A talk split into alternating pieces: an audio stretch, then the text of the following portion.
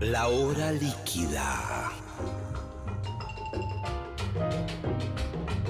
Palabras, historias, anécdotas, canciones destiladas a lo largo del tiempo. Un cóctel que se evapora, una hora que se escurre entre las manos. Mi nombre es Gillespie y les doy la bienvenida a La hora líquida.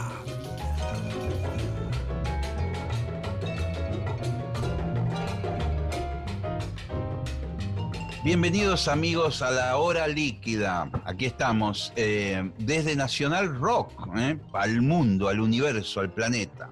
Y hoy tenemos un invitado muy especial desde un punto de vista de que nos conocemos desde prácticamente la adolescencia, 18 años, por ahí, en el caso mío, quizás él algún añito más, o la misma edad, no me acuerdo.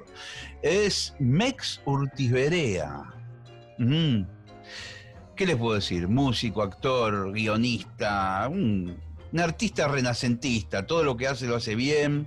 Y, bueno, hace mucho tiempo que no, hablo, un par de años largos, así que eh, es el momento ideal para comenzar esta hora líquida con Mex Urtiberea.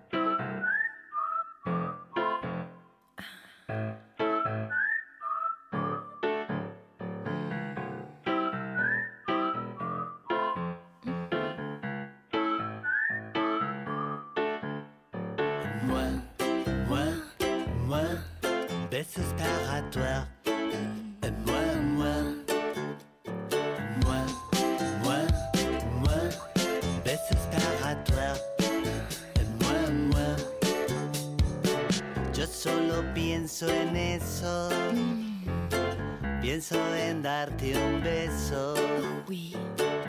No, todas drogas legales, todas drogas legales estoy consumiendo, por supuesto.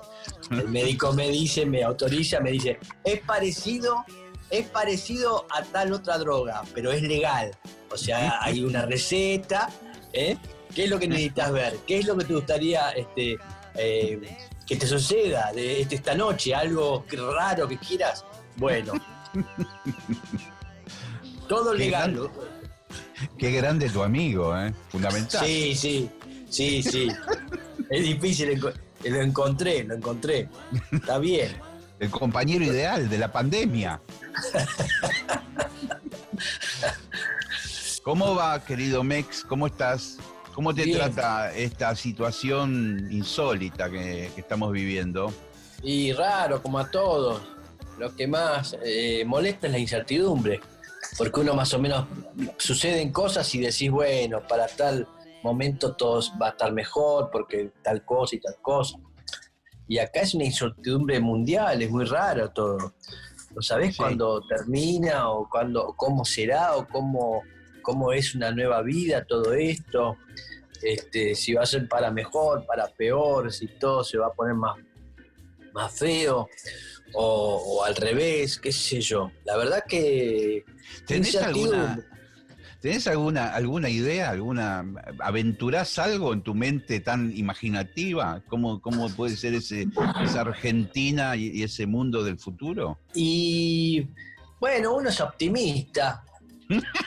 y este no, y ven cosas, viste, todo lo que sucedió con respecto al mundo de la informática, las redes y el internet y todo eso que hizo que todos, el, mundo se, se comunique. El otro día vi un grupo, no me acuerdo el nombre, un grupo buenísimo, que se conocieron todos por internet y y uno de cada punta del país y se juntaron a hacer música y hacían música a distancia. Digo, todo cambió muchísimo, se logran las cosas de una forma más simple, está todo más desnudo, en donde ya se saben cómo funcionan las cosas, ya sabes que los intereses no es todo de, ¿viste?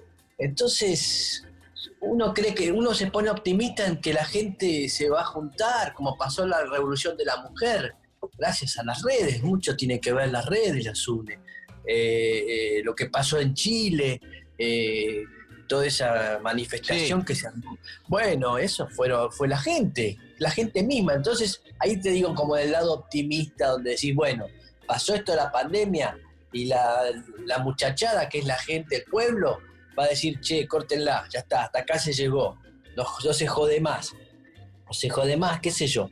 No sé, o por ahí la derecha se pone más densa y, y- y no sé, no sé qué va a pasar. No sé qué va a Lo, lo pasar. que sí es, lo que sí es cierto que apareció un arma inesperada en, en las redes, eh, porque nosotros somos más de una generación donde la información venía siempre de un mismo lado, eh, de, Claro. los, de los medios grandes que ellos Claro. digitaban todo. Claro, pero además, pero uno no dudaba, agarraba un diario y decía, mira, pasa esto, porque lo dice el diario y es así. No, no, no había posibilidad, no pensabas que atrás de esa noticia el diario estaba haciendo un negocio, utilizaba eso para, para poder comprarse tres siderúrgicas y qué sé yo, ¿viste? No, no, no, no pensabas en eso. Entonces, por eso te digo que ahora está todo desnudo, gracias a internet y a, y a- y a que te cuenta la gente del lugar, del lado Loma del Orto, cómo está de, de verdad. No, no, no, no, eh, no es más la información de quién lo dice. Y después, bueno, sí, se- por eso está así el mundo, el, el país este por lo menos, donde están, eh, está todo desnudo, está todo... Mirta Legrand te dice, eh, vote a Macri, eh, Susana Jiménez, no existía eso, no existía eso. No, no, no, les daba vergüenza, que yo, cada uno tendría su idea política seguramente, pero Seguro, No. pero no lo manifestaban, era como un respeto al público. Ahora se les chupó todo, se lo pasaron por el orto. Y fueron así a boom. Y, y bueno, yo creo que tiene que ver con el momento. Hay una desesperación muy fuerte. Se desnudó todo, bueno, todos en bolas. Listo. Vamos a decir todo, sí.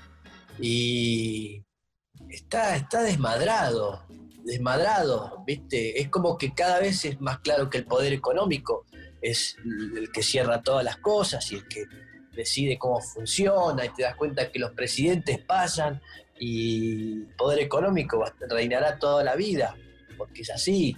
es alucinante a veces ver las operaciones que hay detrás de, la, de los grandes titulares, ¿no? Y Oh. como vos bien decís, que se cae, viste, el decorado y aparecen los tipos atrás armando eh, noticias, armando programas, armando Todo el tiempo, todo el tiempo. Pero vos ves, por ejemplo, toda la guerra de Clarín con, con Cristina, la ley de medios, ahí, ¡pum! ¿Viste? Ganó Clarín al final. Ganó. Ganó. ¿Entendés? El otro día leí una nota de Urnequian eh, diciendo que el mejor empresario y el que se yo es, es Manieto. Y claro, ¿entendés? Eh, no se jode. No se jode con ellos. Y, la- y el Clarín todos los días, bueno, qué sé yo, un narcotraficante eh, vivía a la vuelta de lo de Cristina, ¿viste? Siempre los titulares así. Eh, robaron dos cosas y tenía una ficha de Cristina en su casa. Eh, todo, todo el tiempo, ¿viste? Eh, todo, todo. ¿Qué hace? Ese tipo dice, yo la odio a esa mina. Porque en todo, en todo lo malo está. Está en todo lo malo, aunque sea En un todo. plano. En segundo plano, siempre. Cerraba con que, y sí, y tenía el teléfono de Cristina, no sé, de todo. Eh, eh, claro, entonces todo el tiempo te dicen el mal, el mal. Hicimos un vivo con, con Pedro, con Saborido, Sí, sí. y, y hablábamos del odio, ¿viste? Del odio. Yo le, le- le con- el odio, el odio que, que va, que, que nunca va a dejar de existir. Y el odio eh, no, no es cómodo estar en el odio, porque eh, no creo en nada, punto, ya está. O sea, Sí, sí, el sí. que cree en algo eh, tiene excepción de que, El que cree en algo tiene que todo el tiempo estar justificándolo y, y dando argumentos. sí, Y el, sí, y el, el escéptico dice, bueno, dale, a ver, demostrame que... Y es jodidísimo Claro. a veces demostrar eh, en cuestión de... claro. Tenés que claro. traer tres, tres biblioratos de... de- de- No, y así no va a funcionar. No, no va no. a funcionar. Y yo le contaba, decía Pedro, vos, vos que conociste eh, parte de mi adolescencia o eh, que nos conocemos hace muchos años, Sí, ¿entendés? Yo venía de una familia totalmente gorila, viste, sanisidrense, desde el día que, que nací, eh, peor, Perón era un demonio, todo el tiempo diciéndote cosas de Perón. Y yo abría una revista y salía una foto de Perón y la, cerraba así porque le tenía miedo. Le tenía miedo a Che Guevara, a Fidel, le mm. tenía miedo. Sí, sí. Es todo lo que escuchás.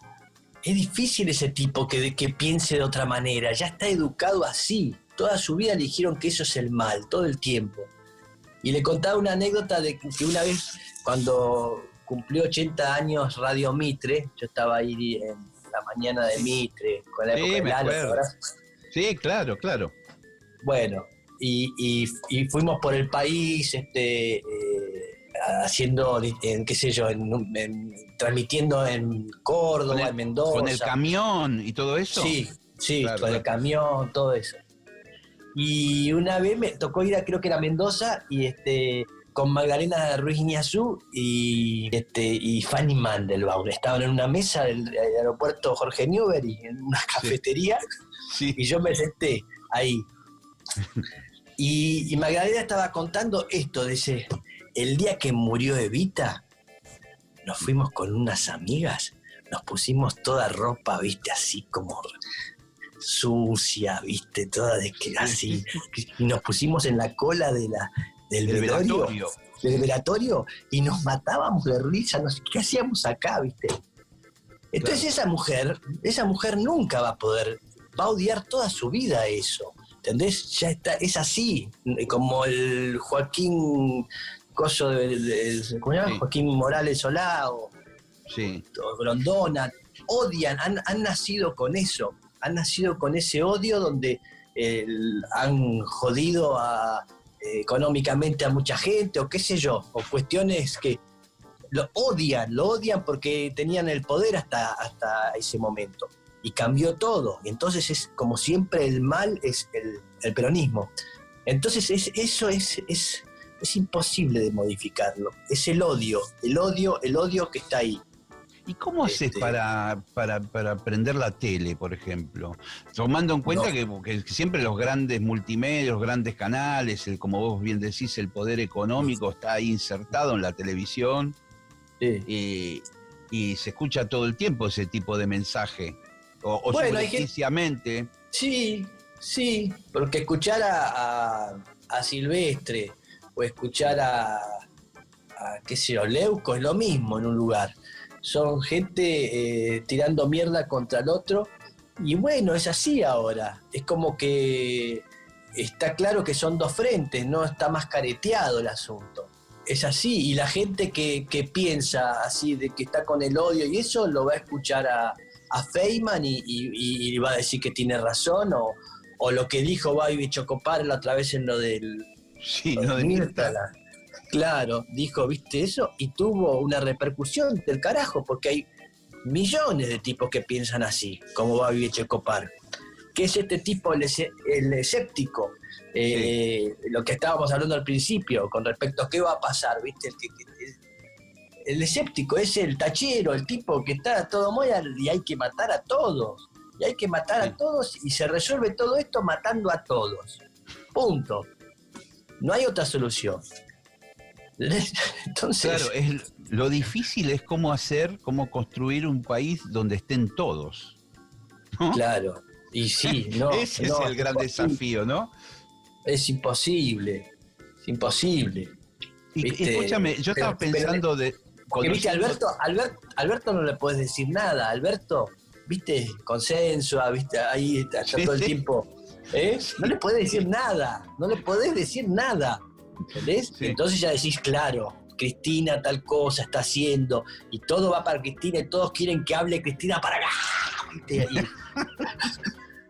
es una locura. Estoy pensando en, nosotros, de alguna manera, como personajes que estamos ahí gravitando en ese mundo cultural argentino, con nuestras pequeñas o grandes este, movidas, ¿viste? A veces un concierto, a veces en el caso tuyo estás hace mucho tiempo mucho en la tele.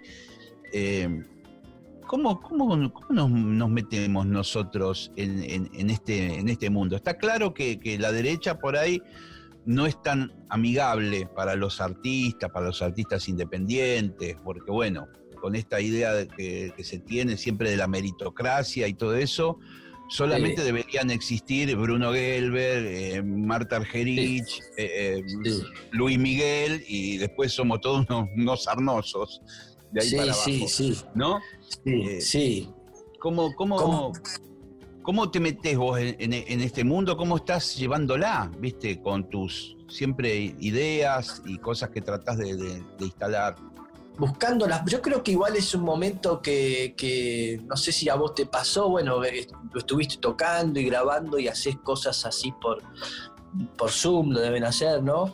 Y, Sí. y- y uno se va acomodando y va, va amoldándose a lo que pasa porque, y creo que es un momento donde eh, eh, está como más a flor de piel eh, eh, el, el expresarse y el, y el, y el tocar porque y entonces uno busca las formas, eh, o sea, el contenido siempre va a estar, el tema es que cambian las formas, eh, es otra cosa. El otro día vi el, el coso que hizo eh, Dante, Dante, ¿cómo se llama? Espineta. Spinetta, sí, no, porque Sí. justo me estaba llamando mi Sí, hermana. sí, era raro que no recordaras el apellido. No, no, porque me estaba, extraño. El hijo de. Beto- Dante Beethoven. Ah, ahora me acordé. No, no, no, no, no. Estaba justo un llamado entrando y me, colgué. Este. eh, eh, hizo, hizo ahí, ¿lo viste eso? Eh, No, no lo pude ver. Nigiri. Nigiri, Nigiri Session. Sí. Eh, y en un lugar donde hacen sushi, este, tocó ahí y presentó como el disco en vivo ahí tocando, ¿no? O sea, eh, la idea todo el tiempo del disco, ¿te cuando hacíamos los, Sí. los discos y, y decías eh, el, el- el lado A tiene que empezar con este tema, este después y en el B que ponemos para ¿viste? era todo un- una, Una película. una película, Ah. una obra. un argumento, una línea Sí. argumental donde hay de repente la tristeza, la melancolía, la euforia, eh, cómo terminamos. Sí, sí. Y ahora es, es, no es más eso, no, no, no es más el disco, no hay más disco. Y entonces la gente ve y me pareció buena la idea, o, que estén haciendo eso, digo, tocando en vivo el disco y lo ves ahí, eso. Y cambió, todo cambió. El contenido eh, siempre va a estar, eh, el tema es este, acompañar justamente los cambios pero, pero creo que, que- que es un momento que, que, que pasan. Yo me puse a cocinar, me puse a cocinar y, y, y- y Violeta... De eso vamos a hablar en unos minutos, porque va a haber una cantidad de preguntas en relación a eso, que es una de tus artes ocultas, el cocinero, desde hace muchos años. desde hace muchos años. De repente te pones a hacer otra cosa o te pones a, a- a inventar otra cosa dadas los, los márgenes que te pusieron. Y, y está bueno eso. Siempre trabajamos así. Te iba, a- te iba a proponer escuchar algunas de las canciones que seleccionaste, que hay artistas que, de los cuales no tengo idea, y eh, ya me tomé el laburo hoy a la mañana, estaba muy entusiasmado de que íbamos a hablar, muy feliz de que te iba a ¿Te ver en la pantalla. Y- Hay un y grupo, me parece que te gustó especial. Hay uno... Sí, hay un pianista que pusiste ahí con un grupo grados y qué sé yo, el tipo se llama Ah. algo así como Lafayette, no sé cuánto. Sí, sí, sí, ese grupo, esos son buenos, sí. ¿De dónde eh, descubriste eso? ¿Cómo No, yo, eh, la verdad te iba a decir lo que hago, eh, veo alguna película o veo una serie y pongo el Yazan track, me gusta un tema, boom, Sí. y, y así, y así voy conociendo las cosas. Eh, me las voy encontrando así, o también hago mucho de, de explorar y meterme en el, en el, en el Spotify y, y digo, y me copo con algo y empiezo a investigar sobre eso. Como random, que, que te sorprenda Sí, lo que pueda aparecer. Sí, sí, sí, eso hago. Y así Y este- aparecieron. Eh, que tiene un apellido in- in- innombrable, no, no me acuerdo ahora cómo es. sí, Es un pianista impresionante, que tiene un grupo de, Sí. de la, de la onda medio jazz, pero medio pesada. ¿no? Sí. Como sí. rockeros son también. Sí, sí, sí, sí. Sí, sí, es, un- es un jazz pesado, este, sucio, pesado, viste, ahí me gusta. Sí, sí. Eh, como desprolijo, qué sé yo, así, no tan limpito. Este, sí, me gusta, me gusta. Me gusta cómo suena ese grupo y lo que propone, está bueno. Vamos a escucharlo. Dale, meta. Vamos.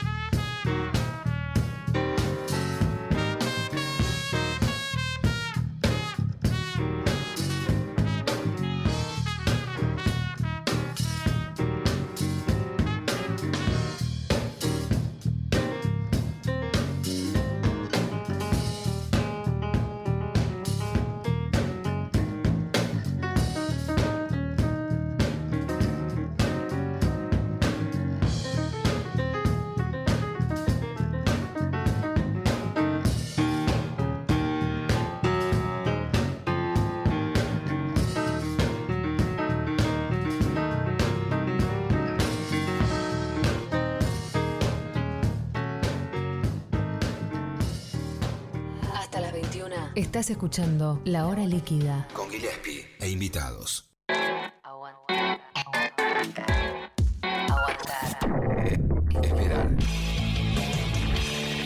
Bancar. Bancar. 937. Rock. Nacional Rock.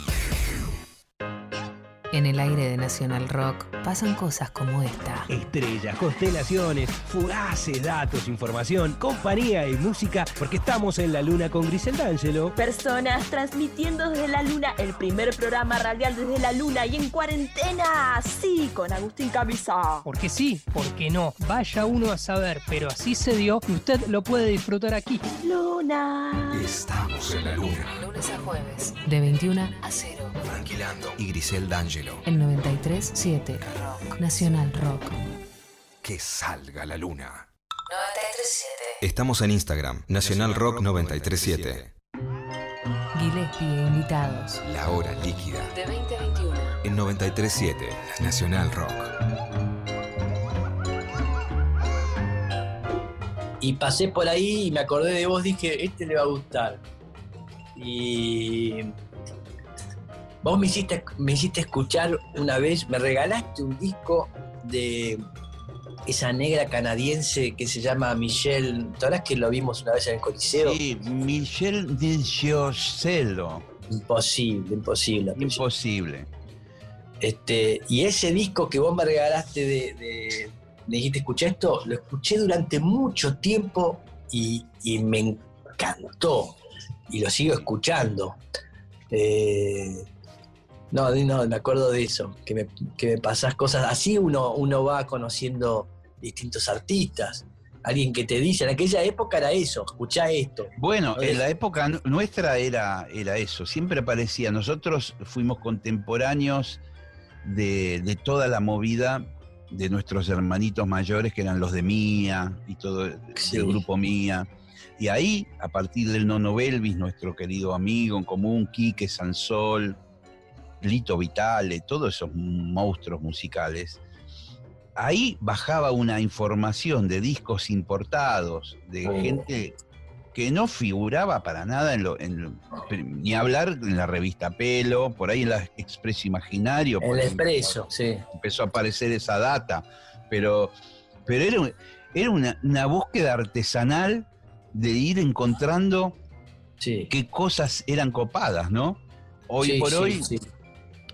Hoy por hoy, por ahí es abrumadora la cantidad de cosas. Vos decías, te metes en Spotify en un plan de, de- de transitar aleatoriamente y quedás apabullado porque hay millones de artistas, millones Sí. de artistas interesantes, de todas las edades, por supuesto, los clásicos, los viejos, los pibes nuevos que aparecen con a veces recursos técnicos, tocando el instrumento que no lo podés creer.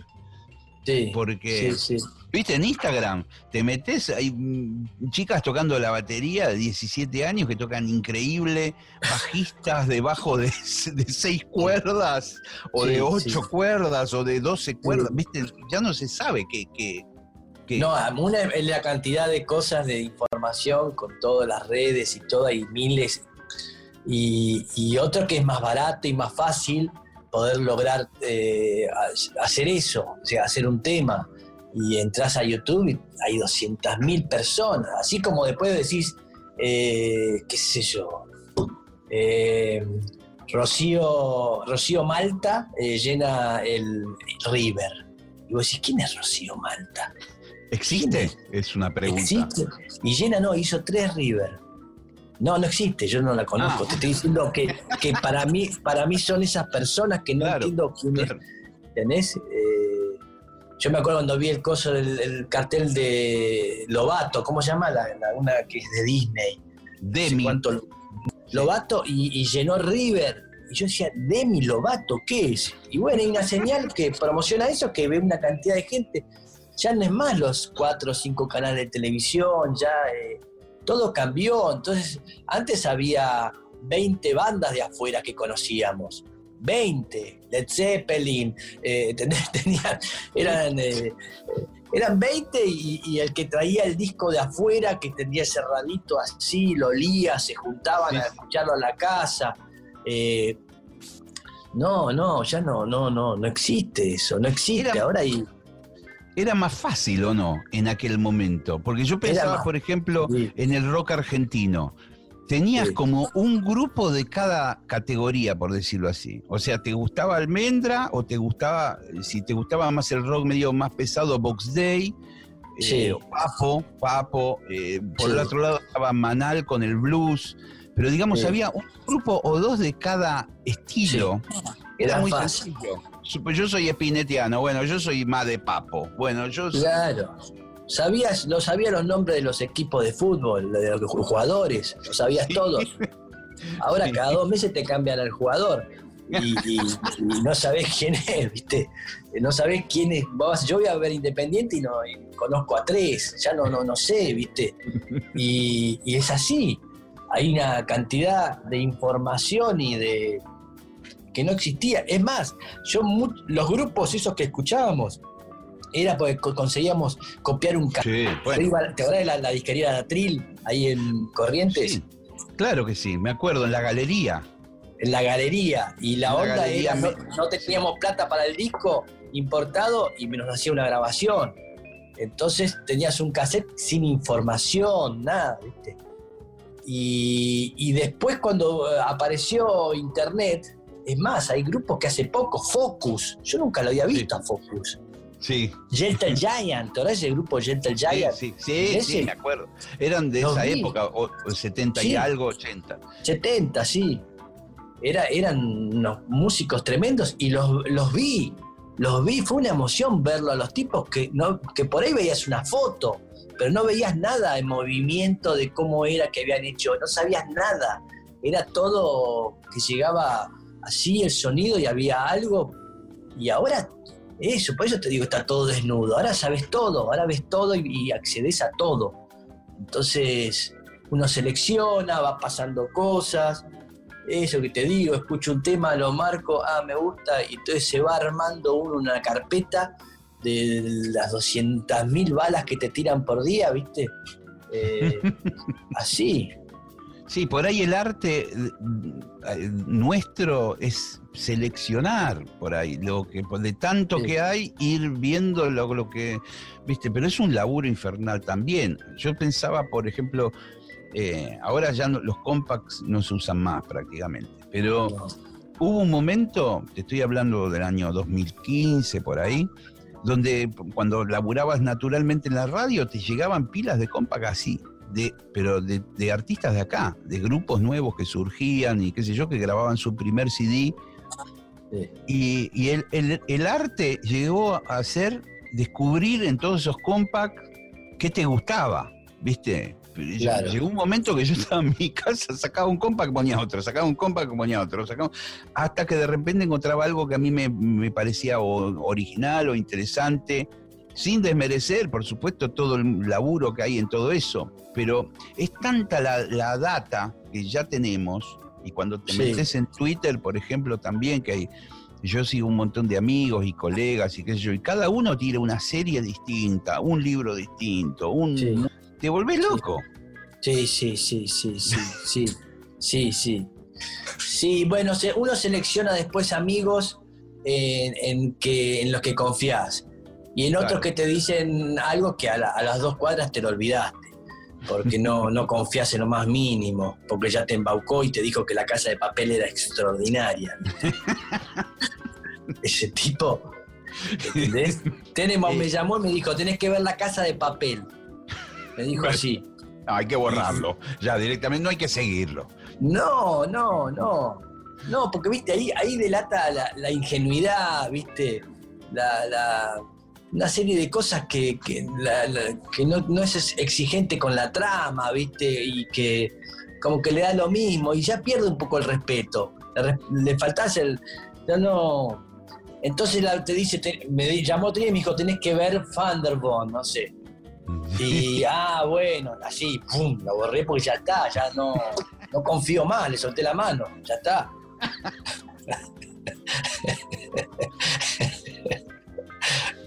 Eh, que- quedamos sin hablar de la cocina, que es.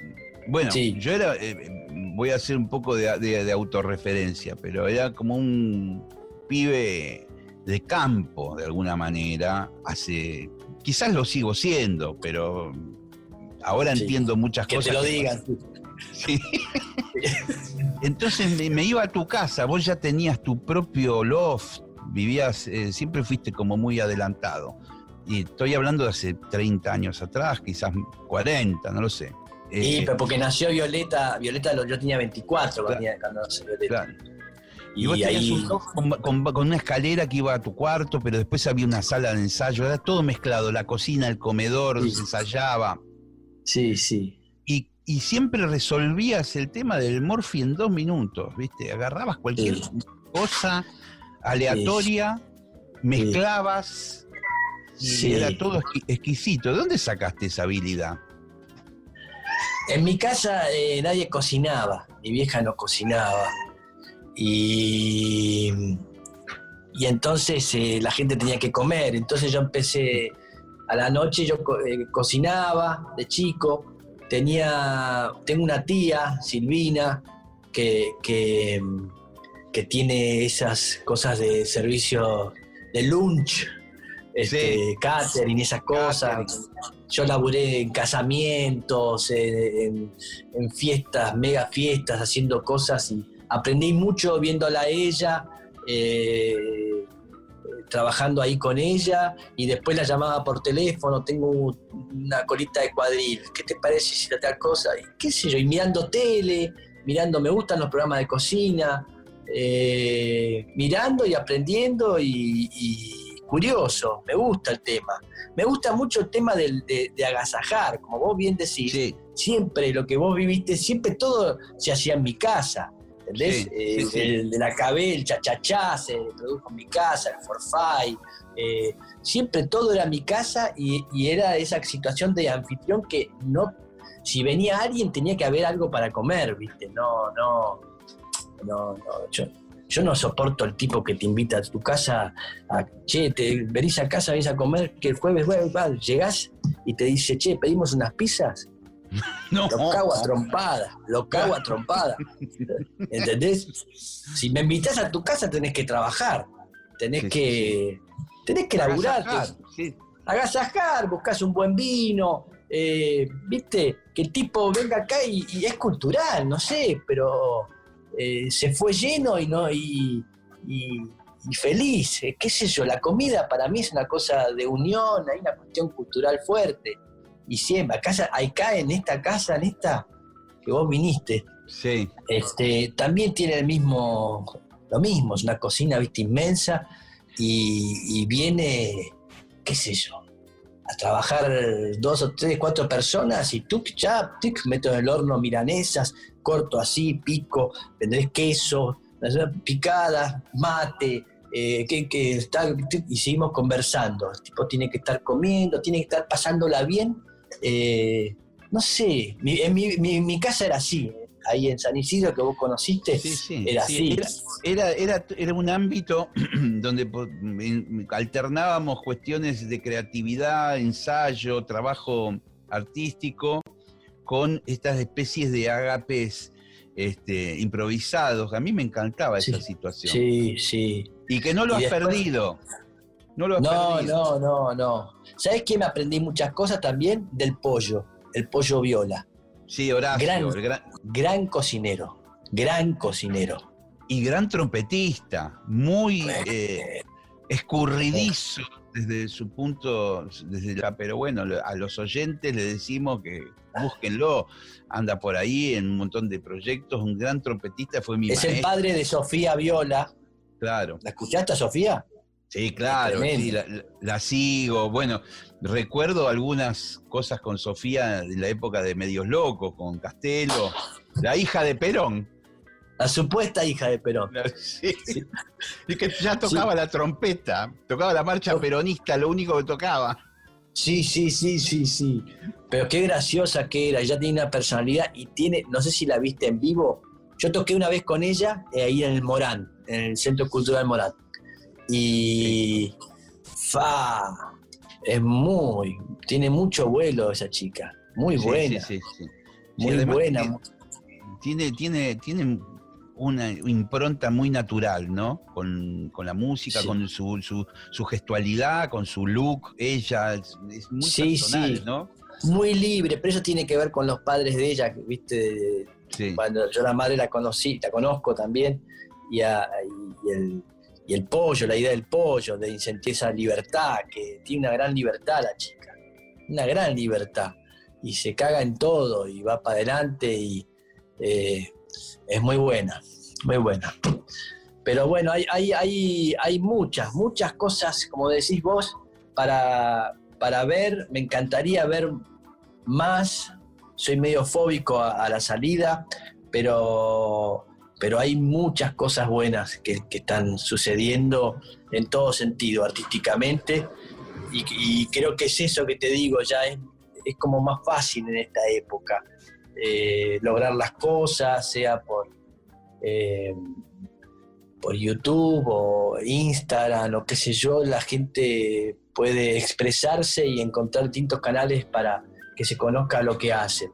Así que este, está bueno, está bueno. ¿Cómo, cómo, llevas eh, en tu día a día tu, tu talento natural que tenés para la música? Porque nosotros nos conocimos siendo músicos y vos tenías, siempre tuviste una facilidad muy grande para, para tocar y para componer sobre todo, para crear situaciones musicales siempre muy interesantes. Sí, eso más que nada, más que nada eso. A mí me gusta eso, me gusta... Yo soy capitán donde estoy, ¿viste? Tengo eso, de, de juntar, de armar, ¿viste? De conseguir, de hacer que eso funcione estando en pura química, atrás que yo hacía de que tenía el capitán y eso, Sí, y sí. era así también, en el programa era así, este, yo cada, cada dos semanas juntaba todos los, los- todos los eh, pura químicas acá en mi casa durante años, este, también un asado el sábado del mediodía y se empezaban a anotar cosas para hacer nuevas cosas, funciona que no, viste, como estar siempre, vos lo viste, medio loco también hacía eso, sí, sí, eh, sí. Me, me gusta, me gusta hacerlo, me gusta, me gusta mucho. Creo que, que es de, de las cosas que más me gusta es pergeniar algo que va a ser, ¿viste? Cómo es, cómo funciona, cómo se ensambla todo eso, la complicidad, que tenga eh, esa, que tenga que tenga una historia, que, que tenga una ficción diaria, ¿viste? Cuando hacíamos pura química, eh, yo era el capitán del programa y Pavlovsky era el conductor y ya había una Sí. rispidez, ahí había un conflicto. Entonces Sí. a mí me gustaba, porque la gente veía cómo lo trataba y qué era el otro y qué le decía, y había un conflicto. Entonces era, bueno, en medios locos lo hacíamos esas cosas, todo era, era siempre buscando cosas nuevas y, que- y- ver qué funcionaba y qué no, todo eso me apasiona. Eh, y, digamos, ¿cómo, ¿cómo ves ahora tu, tu futuro? Digamos, estás con cosas en la cabeza, estás, seguramente estás craneando cosas. Yo sé que estás laburando en radio y que, y bueno, hace poco tiempo hiciste un disco que es excelente, pero no sé si lo has presentado. eh, Lo presenté, hice una obra de teatro que la escribió Pedro, y lo hicimos en el Picadero. Este, fue raro, porque era, era presentado un disco de Sony eh, y la historia era todo como diciendo que estaban los de Sony ahí, me iban dirigiendo y diciendo qué hacer, porque quería entrar yo. en el- había peleado toda mi vida de ser independiente y ahora estaba, pertenecía, pero tenía que cumplir. Estaba buena la obra. este, muy bueno. pero, pero era rara, era rara. Y, y sí, con Pedro estamos ar- armando cosas. Eh, hay una ficción ahí que hicimos para, para Underground con Sebastián Ortega, que está buenísima. eh, pero todo eso está detenido con todo esto. Con el Co- tema que- de que la- hicimos, eh, ¿te referís a la idea, digamos, del programa, la- el guion, todo eso, o ya lo, lo- lo rodaron, digamos? No, hicimos un teaser nomás. eh, y, escribimos hasta el tercer libro. Eh, están ahí. Bueno, ahí, lo vamos a hacer, lo vamos a hacer, pero el tema esto es que, íbamos a hacerlo este año y, todo está detenido. Eh, no sé cuándo. Cuándo, cuándo va a volver a. Ahí hay todo un protocolo, ahí otro día me contó que empezaron a filmar, por ejemplo, en México, porque tienen que terminar, ¿viste? Sí. Y, y- y entonces este, los técnicos, todos están vestidos como astronautas, ¿viste? Sí, no Eh, se pueden, es, es muy difícil laburar. no se pueden dar un beso, no, se, no se pueden tocar, no se pueden, eh, ¿viste? ¿Cómo contás? Es, es- es muy raro. Además, eso va a cambiar mucho. El, el- el pensamiento después de pandemia, eh, en, en el sentido narrativo de contar algo, ahí ya hay un conflicto, hay algo que existe que, que no va a ser igual. Este, no sé si se entiende lo que te digo. Sí, sí, sí, Eh, claro, claro, claro. El contacto físico que naturalmente tenemos los humanos. Sí, eso, Eh, eso hasta, hasta que no se encuentre una, no sé, hasta que se resuelva el tema. Eh, y él, y él calcula, me dice así como que son dos años, este y el otro.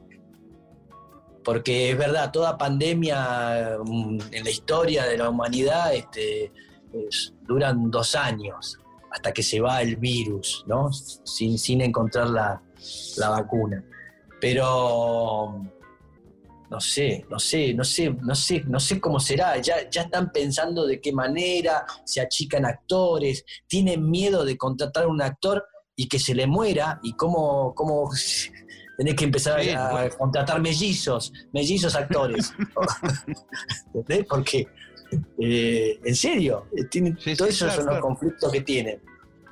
Bueno, vos Eh, fíjate que también ahora empezó en la Argentina la, digamos, la- la- el virus ha entrado en los medios de comunicación y, y como se propaga tan rápidamente, bueno, hay elencos enteros que se están contagiando, digamos. Eh, Sí. Y, y hay que suspender todo, naturalmente, Sí. y ojalá, obviamente, que nadie se muera, como estamos diciendo, pero, pero eh, es como inviable hoy por hoy hacer nada. Salvo Nada. quedarte, salvo quedarte en tu casa y hacer lo que puedas desde ahí. Claro. Y, y también el, el día a día, que, que cómo te trata vos, en, digamos, la parte doméstica. Vos estás salvando, viste que hay mucha gente que la está pasando mal y que, te- que- que hay todo tipo de, de- de sí. calamidades. no, yo ¿cómo- soy. ¿Cómo es tu, tu- tu vida cotidiana? O sea, ¿la estás apro- aprovechando de alguna manera eh, de puertas para adentro? ¿O, o te, o te deprimís? No, bueno, uno tiene momentos, momentos que, que está bárbaro porque se encontró en uno y algo y de repente. Yo, por ejemplo, no estoy viendo noticiero, no estoy viendo televisión, no veo programas, nada. Por ahí los portales de noticias y es todo horrible, ¿viste? 400.000 muertos, es horrible, ¿viste? Es horrible, algo que no, no, no, no tiene fin, no tiene. No, no, podés hacer nada, solamente angustiarte y, y deprimirte con eso. Entonces buscar la manera, leo, hago música, me pongo a cocinar, pensar cosas para Instagram, este, armando algo ahí que se empezó a armar y crecer. Eh, estoy acá solo, pero tengo una casa divina que, que tengo una huerta arriba, eh, cuido la huerta, este, qué sé yo. Hago, ah, ¿Y qué, es- y qué- qué cosas fuiste descubriendo o qué cosas podemos recomendar desde acá que, que aparecieron este año en tu vida a partir de esta situación? Desde lecturas, películas, porque vos sos así un, un- un muy buen este, influencer, como dicen, de estas cosas. Este, y vi muchas muchas series. Hay, hay eh, mucho- mirá, hay algo que te voy a contar que Sí. después me, me decís. Pero hay, eh, el otro día estaba leyendo un, un crítico norteamericano que se llama Ted Joya, que yo lo sigo en, en Twitter, aunque por suerte el Twitter las cosas en inglés. Sí. Eh, porque soy un queso todavía con el inglés. Espero estudiar en un futuro. Pero el tipo cuando hablaba- mueras, hacelo, cuando mueras. El, el tipo hablaba de, de- de- de los números de, que, que están sacando del streaming, de las empresas de, música y todo eso, donde los clásicos, por ejemplo, Louis Armstrong aumentó un 20% la escucha de lo que era naturalmente la gente que lo escuchaba. Y un montón de artistas clásicos eh, están empezando a subir, y por ejemplo el libro este de Camus, El extranjero, estaba creo que primero en la plena pandemia en las descargas de libros y todo eso. Como que la gente ante una situación tan dice, loco, voy a tener que, voy a leer el libro de Camus antes que se termine el mundo, o voy a escuchar Claro. qué carajo hacía Louis Armstrong con la trompeta. Hay, como una vuelta o, o- o meterse definitivamente en cosas que, que la novedad siempre tapaba y que Sí. son los clásicos. Sí, sí. Sí, es verdad. Hay, hay una cosa claramente que estamos con nosotros. Vos, bueno, más allá que estás con tu, con tu familia, pero Sí. estás, estás vos y los, y los chicos, tus mujeres, es eso, tu mundo es ese solo. Y, y entonces ahí te, te empezás, a, empezás a pensar un montón de cosas que, que el salir, el contacto con el afuera, eh, ya era una carga más. ¿Desde qué te ponías para, Sí, para salir? Bueno, Sí, En el caso mío era emprender una aventura de una hora y media, dos horas todos los días, viviendo en Monte Grande como vivo. claro. Eh, ya de- desde el punto de vista tiempo eran tres o cuatro horas al día donde yo estaba con el culo en, en un- manejando, digamos. sí, sí, sí. Eh, que esas cuatro horas hoy por hoy las tengo eh, y trato de aprovecharlas. Para mí es oro, viste eso. Oro, Sí, directamente. Estoy sí. como loco, boludo. Mirando películas, leyendo, eh, Sí. escuchando música, tocando. Me voy acá al, al fondo que tengo un estudio mío pequeño y, y toco, grabo. Sí. ¿Viste? Eh, Sí, y pasa eso, nos pasa eso, lo mismo que decís, pasa eso. Estás con vos, este, interesado en eso, no tenés, no tenés ninguna presión a, a desviar lo tuyo, lo que a vos te interesa. No tenés ninguna presión de nada, de nada. Estás ahí, con vos, y está, es maravilloso. Entonces el tipo eh, que está conectado a otra cosa, escuchar a Armstrong, ¿viste? Uh, ese disco de Armstrong con, con eh, Ella Fitzgerald, sí, eh, bueno, eso es una maravilla, ¿no? es una maravilla. Te Sí. quedas escuchando eso. ¡Puh! Este, sí, yo me pongo a escuchar folclore. El folclore es divino. Sí. Folclore, no sé si escuchaste Orozco Barrientos alguna vez. Sí, alguna vez los escuché y me gustan mucho. Es un, un dúo mendocino eh, que, que los produce Santolaya. Suena Sí. tremendo y es divino lo, lo que hacen. Y yo me pongo acá a escucharlo y te conecta con otra cosa. Y sí, por supuesto, estás, estás, estás, estás conectado. Y a veces e- esa conexión te lleva al bajón o te lleva a, a imaginarte y pensar cosas maravillosas que, que la estás pasando bomba. Estás con vos, estás con vos y no, no, no hay nada más que dependa de eso. Sos vos. Y, y bueno, basta, basta. vamos a sacar la parte positiva de todo esto. Va. Yo creo que, que, que está bien. Estu- Estuvo muy bien la pandemia. Ese sería el resultado. Estuvo muy bien.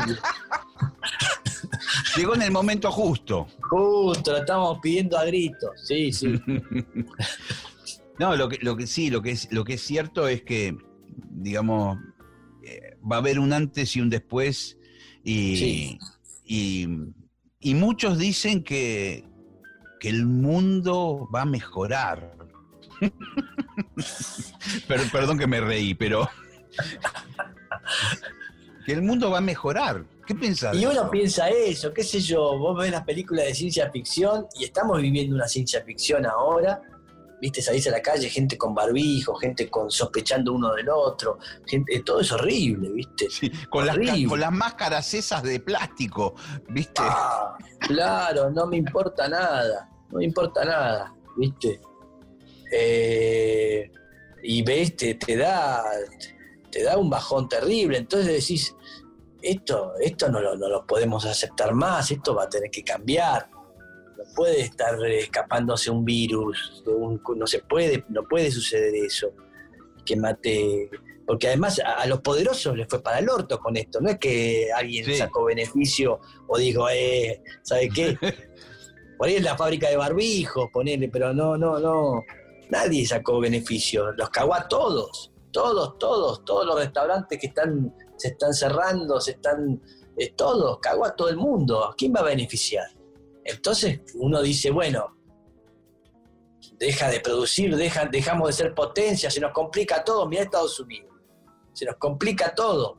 Eh, entonces ahí decís, che, vamos, van a tener que hacer las cosas bien, va a empezar a haber alguien que regule eh, el tema de una, una oficina del virus este, mundial, que un ente, algo que, no sé, no sé, porque, porque también está que lo que hablábamos al principio, que el que manda es el poder económico. Entonces, bueno, los laboratorios se van a beneficiar mucho, por supuesto, como siempre. Sí. Este, es todo muy siniestro, es muy siniestro los que dominan el mundo. Entonces, ese tipo, siempre va a haber gente ambiciosa que quiere más, que quiere más, que vos no te lo preguntás. Vos sos feliz, haces jazz, tocas en tal lugar, este, allá, la gente, qué sé yo, y, Sí. y tu ambición es esa. Pero hay gente que tiene una ambición desmedida, ¿entendés? Y que, que tienen que estar ahí porque hay- hacen falta que estén ahí porque hay un negocio. ¿Entendés? Eh, Gaviria, Pablo Gaviria, ¿cómo era? El, el Escobar, cartel. Sí. Escobar, Escobar Gaviria, era el mejor haciendo eso. Y era alguien Claro, que se precisaba para que se ocupe de eso. porque hay un montón de gente que consume droga y alguien se tiene que ocupar de eso. ¿Entendés? Entonces, eh, te encontrás con todo ese mal, con todo ese mal, con el fabricante de armas, con los que tienen poder. Seguimos usando nafta, se sigue peleando por el petróleo y, todavía puede hacerse las cosas de otra manera, con otras energías, se ha demostrado y todo. Pero es el negocio, es el negocio mundial. Eh, entonces, ahí es donde... Pero también esos tipos poderosos, todo esto se los complicó. Entonces, eh, deben estar ahí con un dilema, ¿no? ¿Viste cuando se reúnen en Kioto por el tema de- de cuidar el clima eh, eh, a nivel mundial? Sí, sí, sí, sí. bueno, sí, sí. el único país que no va a las reuniones es Estados Unidos. Claro. Claro. ¿Qué me vas a.? ¿Qué, qué crees que qué? ¿Que haga qué? ¿Que por eso va a ganar menos? No. Que se cague el mundo. Eh, Ahora, viste, de, de- de puertas para adentro, más de uno está experimentando una situación donde se da cuenta que, que en realidad no, no necesitaba consumir tantas cosas para vivir. ¿no? Mm. Y es verdad. este parate, este parate eh, nos hace dar cuenta que, que en realidad estábamos subidos a una película de capitalismo y de consumismo totalmente desfasada. Tengo zapatillas, bueno, me compro Torpar porque tengo las rojas y quiero tener los- las azules. Eh, Sí, eh, sí. Tengo un Sí, auto sí. grande, quiero el chiquito. Que, quiero, Sí. todo Sí, ese sí, sí. negocio. Ahora como, que quedó todo el mundo con lo, con lo que tiene y, y- y bueno, y por mucho tiempo será lo único, ¿no? Seguro. Y además rezás que no se rompa nada. ¿Entendés? Porque, por- porque tenés que arreglarlo vos, porque no puede venir alguien, ya que entre alguien acá, es un quilombo. Eh, que no te enfermes, que no te pase nada. Entonces, no, no haces nada desmedido. Estás ahí cuidado y con vos. Y es verdad, no comprás. Yo voy, cada dos semanas voy al súper. Sí, y comprar. pensaba en tu, en tu huerta, Sí, que, que no sé qué qué- qué tanto te está abasteciendo, pero puede ser en el futuro la salvación, ¿o no? Pero totalmente, la huerta es el futuro hoy. Tener una huerta y no es complicada, ¿entendés? Tenés unos cosos así de profundidad, unos cajones de madera así, ¿entendés? Sí. Y, y haces todas hojas, por ejemplo, lechuga, eh, eh, espinaca, rúcula, eh, todo lo que es las hojas no necesita Sí. más tierra que esto de profundidad. Tenés una terraza o un balcón que le dé el sol o más o ¿Y menos vos, y ahí. vos- vos qué hiciste? ¿Un montón de cajones de ese, de esa- de ese tamaño Sí. y los pusiste en la terraza directamente con un poco de Sí. tierra? ¿Y hoy Pero- qué tenés, por ejemplo? ¿O, qué, o, o- o a lo largo, desde que está la huerta Urtisberea, qué cosas se han producido ahí? Y hay épocas, hubo una época de tomate impresionante. Tomate, tomate. Ahí había cherry o perita o el redondo. Hay un montón de tomates diferentes. Hay un, hay un amigo de, de Cabito que se llama Federico del Gorro, que tiene, se dedica al mundo de las huertas, tiene allá por el Tigre, y él me asesora y me, y me, me trae los plantines o, o, o el qué sé yo, compré el- cuando estuve en España el año pasado me traje un montón de semillas de, de pimientos de padrón, de distintas cosas que acá no hay y me crecieron y, y comí acá cosas riquísimas. Ahora tengo puerro, tengo Qué rico el pimiento de padrón. tenés, viste, claro, vos Sí. estuviste allá. Sí, Bueno. es, ese, es ese tipo morroncito verde, pero chiquitito. Es- exacto, y medio picantito. claro.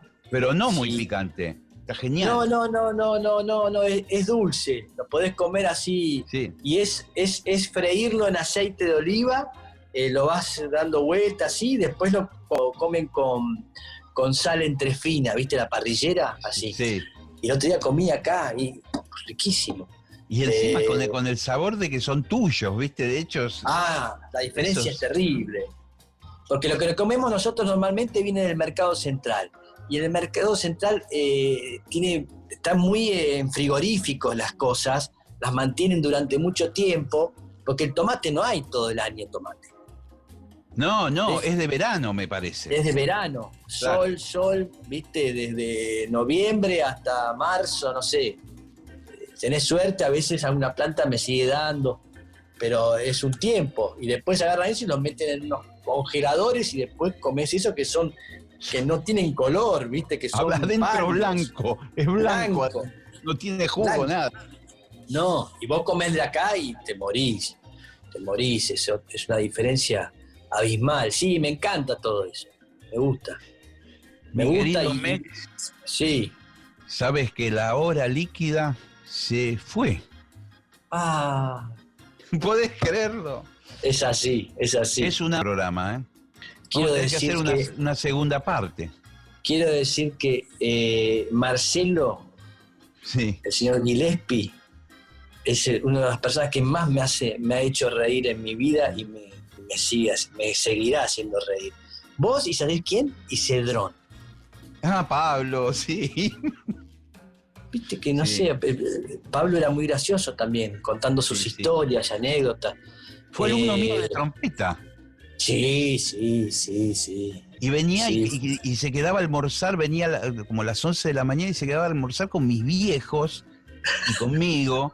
Y las conversaciones eran muy raras porque él sabía de muchas disciplinas distintas. Sí, de- sí, sí, sí, sí. Sí, sí, sí. Sí, un personaje riquísimo, riquísimo. Bueno, eso, que, que, que vos me haces reír mucho, me haces reír mucho. Desde, muy, desde chico, desde chico. Muy gracioso. Te quiero mucho, querido amigo. Yo Nos también te quiero mucho. Sí. Nos vemos después dale. de la pandemia. Ahí en tu casa o acá. Algún día veniste a Monte Grande. Sí, claro, sí, sí. Me acuerdo que una vez fui el día de, que estaba el viejo Bonadeo. Sí, me acuerdo. Sí, sí, cumpleaños con, con Diego Bonadeo, sí. Sí. Bueno, beso, Cuídate. Un beso. beso a todos. Gracias. Chao, querido. Chao.